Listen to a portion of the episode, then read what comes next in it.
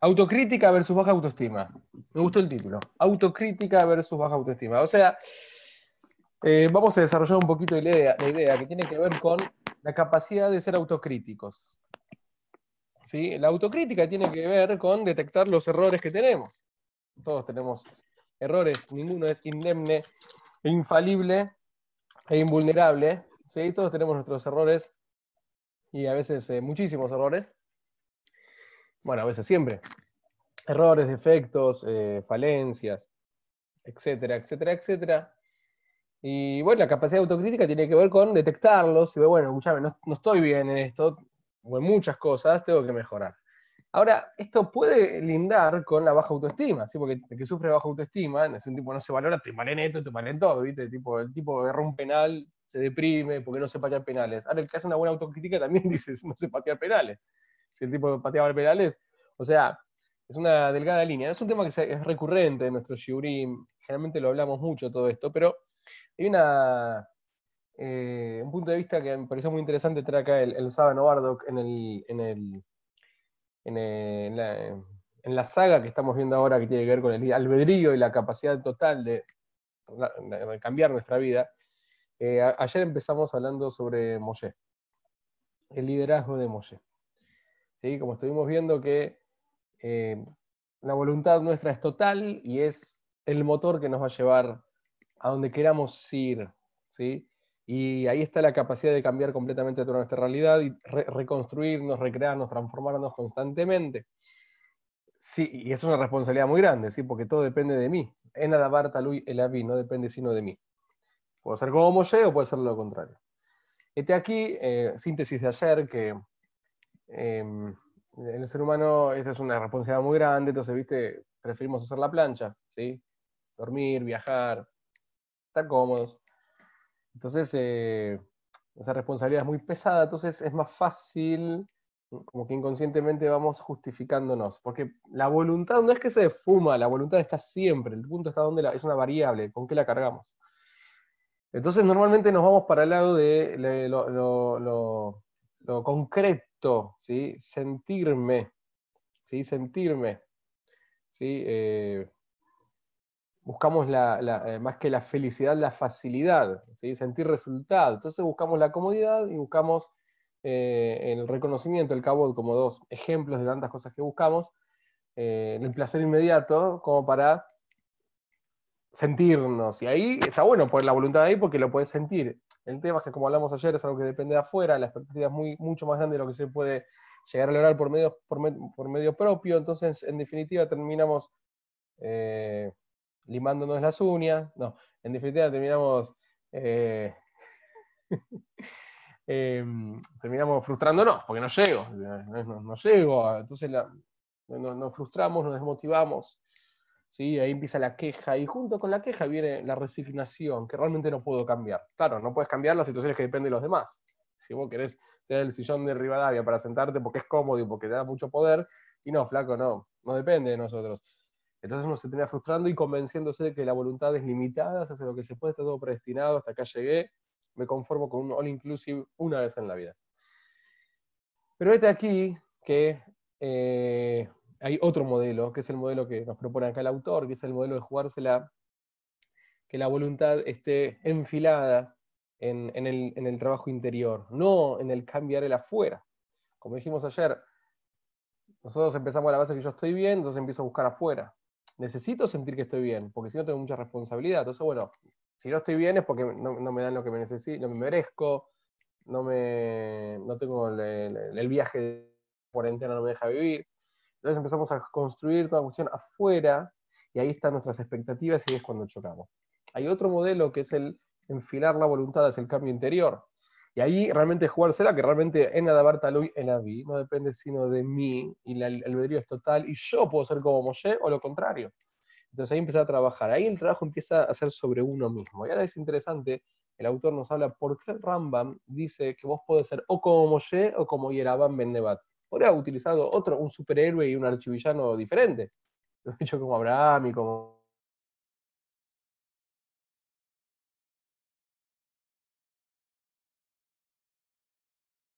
Hola, hola.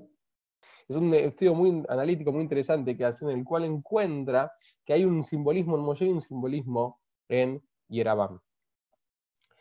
Moshe, el liderazgo de Moshe era un liderazgo indiscutido, ¿sí? Eh, o sea, con el diario del lunes, ¿no? Él las pasó. Justo las Perayot de esta semana vamos leyendo cómo tuvo varios eh, golpes de Estado, intentos de golpe de Estado, varios planteos hasta absurdos, ¿no? Pero en el momento eran desesperantes. Eh, pero obviamente, como siempre los buenos líderes se los valora post-mortem, em, fue el líder indiscutido del pueblo judío. Ahora, este liderazgo empieza de una forma bastante extraña. Eh, Hashem le habla, era un pastor de ovejas, como hablábamos ayer, y le dice, andá a salvar al pueblo, sacarlo de Egipto. Moshe empieza con todo tipo de... Uno podría interpretar como excusas. Yo no de Barima no soy una persona que sabe hablar, no, tengo parla, no tengo dialéctica, no tengo oratoria, no tengo... No puedo, no tengo retórica, no, no, es para mí esto no puedo negociar, no, no, pero vos sos la persona, Aarón te va a acompañar. Shlach Navi Shlach. Manda con otro que realmente es más digno que yo. Manda otro. O sea, flaco, vas a quedar en el bestseller number one para la posteridad. Miguel Ángel te va a dedicar a vos una obra tremenda. Vas a ser Moshe Rabenu. O sea, antes de serlo. en ese momento no era una, una marca que vendía tanto, ¿no? Hoy día vende. Manda otro, yo no. ¿Qué pasa acá? ¿Por qué no? Entonces, claro, Moshe estaba enfocado en sí mismo. Él estaba buscando la felicidad no afuera, sino adentro. Estaba enfocado adentro, estaba trabajando adentro. Entonces, cuando uno empieza a trabajar adentro, empieza a detectar un montón de cosas que hay que mejorar. Automáticamente empezás a valorar el esfuerzo del otro. Cuando vos te esforzás por el pan, por ejemplo, valorás el esfuerzo que hace el otro. Cuando vos sos padre, valorás el esfuerzo que hicieron tus padres por vos, porque uno que no es padre no, no valora y agradece, pero hasta que no pasás situaciones similares no podés. Hasta que no eh, la, vivís, no podés. Entonces, Moshe empieza a trabajar bien adentro, en su psique, empieza a abrir muchas ventanas en Windows, empieza a trabajar una por una, a ver qué está pasando acá, en sus fueros íntimos empieza a encontrar un montón de cosas que hay que arreglar. ¿sí? Como todo ser humano. Entonces, automáticamente empieza a enfocarse en ese trabajo de reconstrucción, en el cual hay un constante, una constante satisfacción, porque cada paso que das es un logro dado. Es, imposible no lograrlo. Ya el simple hecho del trabajo interior es un logro en sí el, gran beneficio de cuando vos tenés un problema, compartirlo con alguien a modo de ejemplo, sea en terapia, sea en la amistad, es que el simple hecho de hablarlo ya te permite, ya estás en, proceso de salir de eso. Entonces, cuando Moshe empieza a trabajar sobre sí, y esto para cualquier persona es un trabajo de abogada Midot, de Musar, cuando empieza a trabajar sobre sí, ya esa actitud es salir del pozo. Si vos tenés una mercadería que tenés que ubicar, la tenés, no sé, ahí guardada en un galpón, no, no la mueves, yo qué sé, está ahí, está perdiendo plata, porque estás pagando un alquiler, no, está parada ahí. Ahora, bueno, la voy a publicar en Mercado Libre. ¿Y ya la vendiste? No, todavía no, no importa. Si ya, ya le pusiste un precio y la, la, colgaste ahí, ya, ya está, ya, estás saliendo de todo el tema este, ya estás, estás en proceso de ver, trabajando. Entonces ahí podés empezar a, a construir.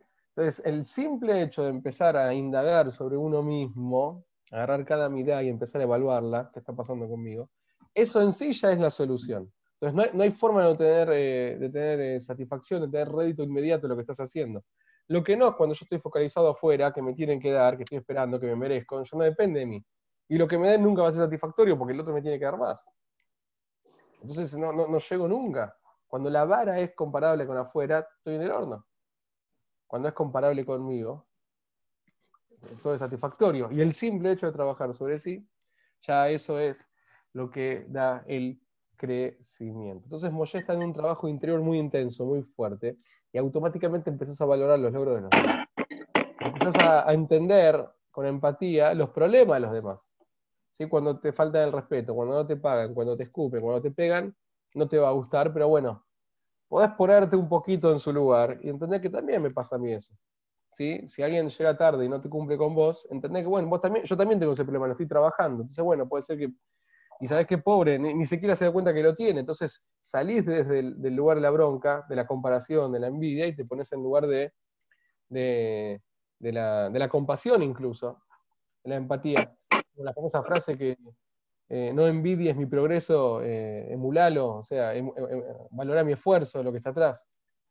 Empezás a ver ese esfuerzo. Esa aparece bien ayer me dice a Moshe, escúchame, vas a ser el, top ten de la humanidad, vas a ser el líder de Ami a sacar de Mitzray, olvídate, eh, yo te lo firmo. ¿Qué le dice Moshe? ¿Sabes qué? Aparezco en la Forbes, aparezco en todos lados, en Times. Navi, manda otro. ¿Por qué otro? Entonces acá aparece la disyuntiva, que era baja autoestima, lavarse las manos, o era una tremenda autocrítica que lo llevaba no a escaparse de él y que lo agarre otro porque yo no puedo, sino realmente entender que yo tengo un montón de cosas por laburar y entiendo que hay gente más idónea que yo. Y la valoro. Cuando él dice Shlach Navi Shlach, así explica acá el Sábado Bardo, que no es que se estaba lavando las manos, sino que realmente él entendía que había mucha gente y podía dar nombres, pero yo que era mucho más idónea que él. Porque cuando vos estás en un trabajo de autoconstrucción, de autocrítica sana, empezás a ver todas las cosas que uno tiene por mejorar, estás focalizado en ello, y automáticamente empezás a valorar los dones de los demás. Y empezás a valorar los logros de los demás. Entonces, Moshe marca el camino del hombre humilde, diferenciándose del hombre que se denosta y no tiene, una autovaloración sana, no se valora. Cuando sufrimos de baja autoestima, ponderamos al otro como consecuencia de que me bajo a mí. Como yo no sirvo, vos sos mejor que yo. Pero no es que realmente te valoro, ni te veo, ni te conozco. Es más, puede que te envidie, puede que te cele, puede que te odie. Pero ah, porque producto que me odia a mí, no me veo a mí, no me quiero, entonces que lo haga otro. Uno puede prescindir, patear un penal, un puesto de laburo, una relación de pareja. Porque no, se siente preparado. Cuando tienes una buena autoestima y sos humilde, estás trabajando sobre vos. Entonces, son cosas que tengo que trabajar. Y, valoro mucho tus logros, tu esfuerzo, increíble. Hacelo vos. Es para, vos esto, esto es para vos, vos sos mejor que vos el penal. a mí me falta todavía, tengo que mejorar la comba. Justamente me doy cuenta y veo que vos lo trabajaste mucho. Bejábol. es tu oportunidad. Aquí hay un punto muy interesante en ese, en ese trabajo interior, ¿sí? que yo empiezo a ver todo lo que tengo por trabajar.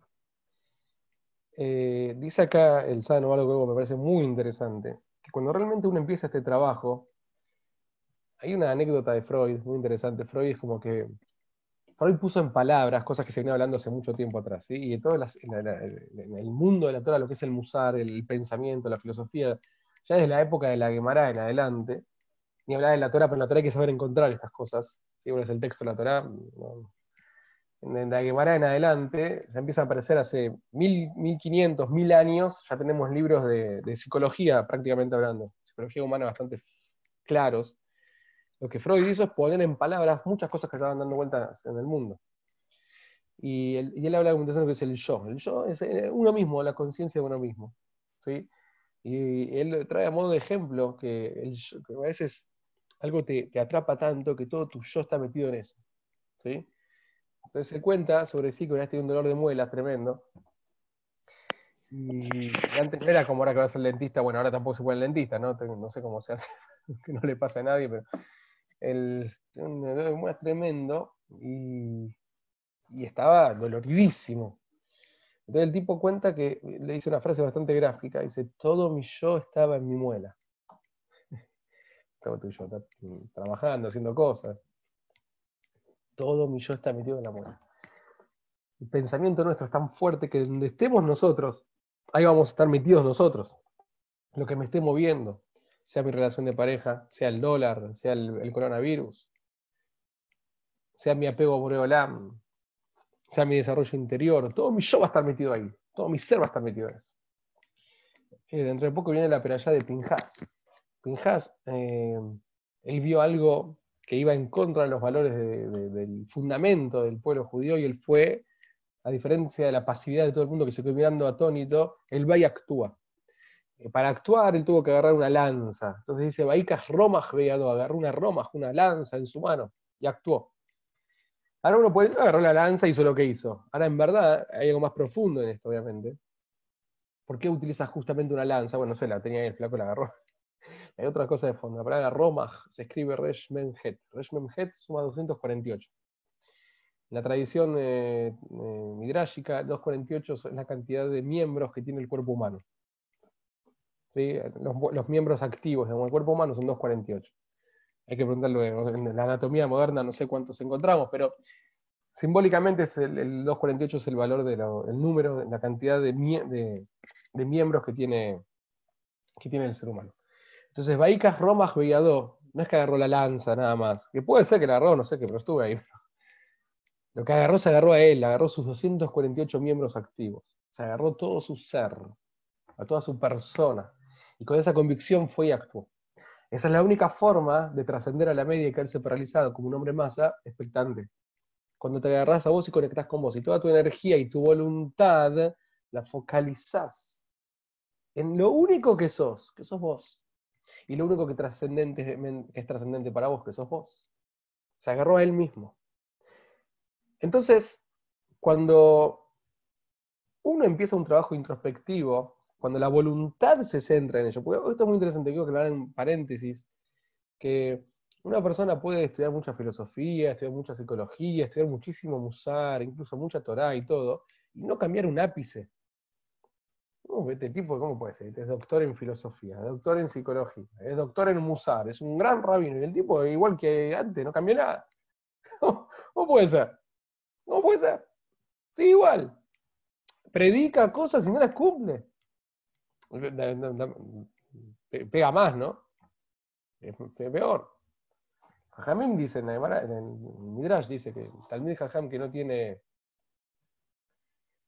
si no mal, no recuerdo la frase, un Jajam, un sabio Torah que no tiene derejeres, que no tiene una buena conducta, si mal no recuerdo esta es la frase, es, eh, es como un, no, quiero decir, no sé, como un cerdo que tiene un aro de oro en la boca, no me acuerdo cómo era, como algo precioso, pero que no, que, es ajeno a él, que él en sí no es. ¿Cómo puede ser? El punto es dónde está la voluntad. ¿Dónde está puesta? Yo puedo saber mucho, pero si mi voluntad está en otras cosas, ahí va a quedar el plano intelectual. Y es más, puede ser una herramienta para desarrollarme, crecer, tener plata, estatus, posicionamiento, lo que sea. Pero no voy a cambiar un ápice. Entonces, cuando uno empieza un trabajo genuino hacia adentro, la voluntad se enfoca en ello. Todo mi ser está metido en ello, está todo mi yo ahí. Entonces, no es que estoy haciendo autocrítica y. Estoy, o sea, estoy laburando en mí, no tengo tiempo para otra cosa ahora, no me hables de otra cosa, no me interesa más nada. No me interesa más nada estoy en esto ahora. Entonces ahí empieza realmente el crecimiento interior. Ahora, cuando Freud dijo todo mi yo está metido en mi muela, no es que estaba todo el día pensando en la muela, o él se metió dentro de la muela, estaba todo el día mirándola ahí con un espejito, sino que hacía todo con una sensualidad, pero lo que le importaba era esto. Le importaba era esto. ¿Sí? Cuando todo lo que uno hace, ¿cuál es ese leitmotiv, eso que te mueve?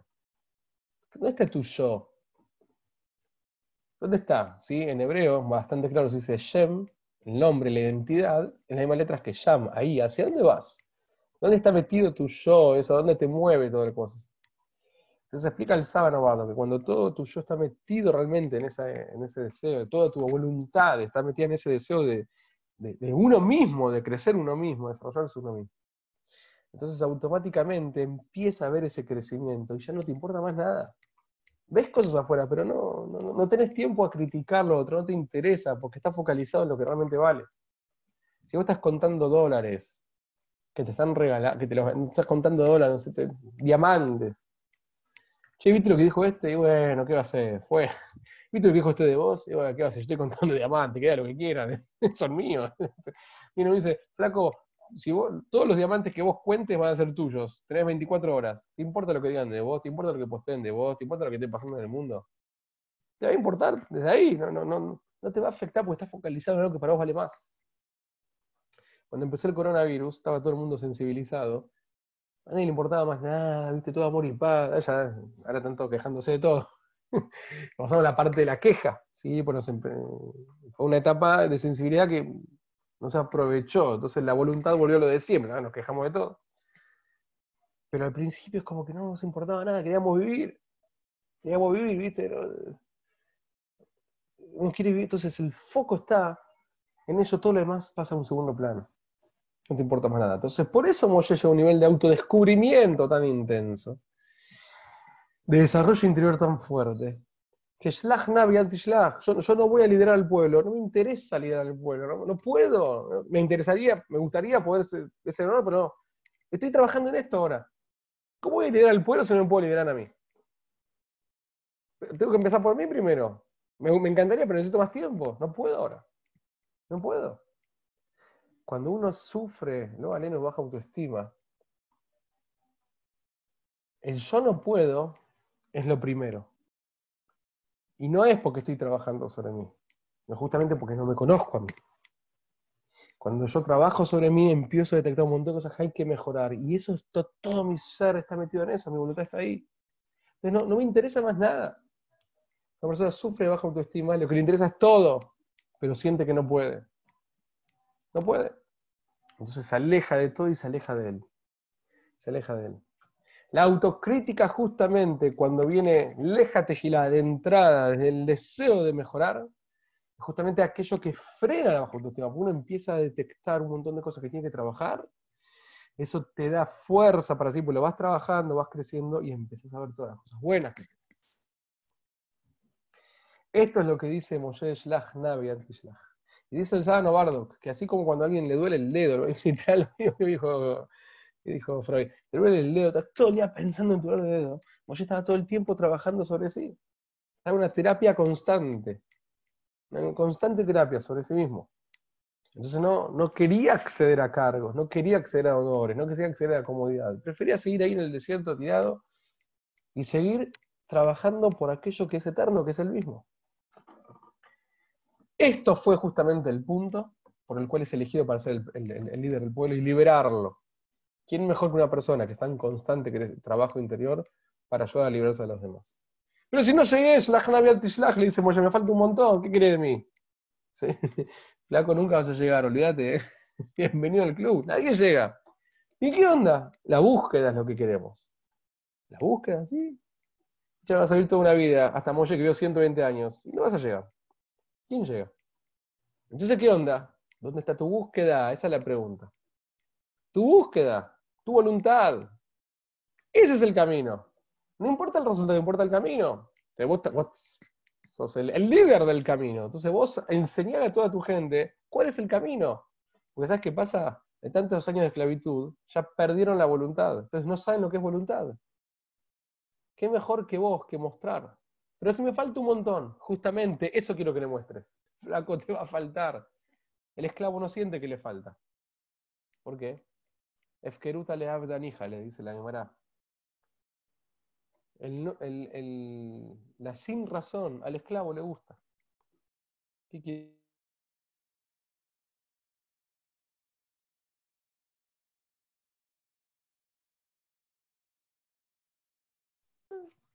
Todo indiferencia. ¿Qué, fue lo último que dijiste? ¿Se trabó? ¿En serio? Del nacer, del esclavo.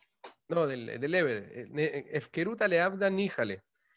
El, la sin razón. Sin razón. Al, la falta de rumbo al esclavo le encanta. Literalmente, ¿por qué? Porque el esclavo tiene que laburar. Cuando no quiere pensar, ¿viste? cuando no hay lo que hacer, mejor. Duerme la siesta. Pero la, idea de fondo es que la matriz de la esclavitud en cualquier ser humano es la falta de rumbo, es la sin razón. Entonces es un pueblo de esclavos. Perdieron completamente su voluntad. Quieren llegar a fin de mes y que nadie los hinche. Comodidad y reconocimiento, punto, basta. Vas a venir vos con una búsqueda constante y les vas a mostrar otro panorama. Hay búsqueda en la vida esa es la voluntad, wow. Pero llegas a fin de mes, sí, pero el tema es otro, te dice. No sé si llego a fin de mes, el tema es otro. El tema es otro, dice Moshe. Entonces, justamente este es el punto, esta autocrítica tan intensa, que es un reflejo de la búsqueda, de poner la voluntad en el crecimiento interior, en uno y no afuera, es aquello por lo cual fue elegido como líder del pueblo. Y si uno está esperando llegar a la perfección para encontrar una pareja, para formar una familia, para empezar a, con un crecimiento espiritual, nunca vas a llegar a la perfección. Porque en este mundo nosotros vivimos, que es un mundo de imperfección. Fuimos creados imperfectos y así nos iremos del mundo. Nuestra misión es transformarnos de seres terrenales y estáticos a seres perfectibles, a seres que buscan la perfección, a seres que buscan el crecimiento y que vamos constantemente en una dinámica de transformación plena. Y ahí está nuestra humanidad, ahí está la voluntad colocada en ese rumbo, nos hace crecer constantemente.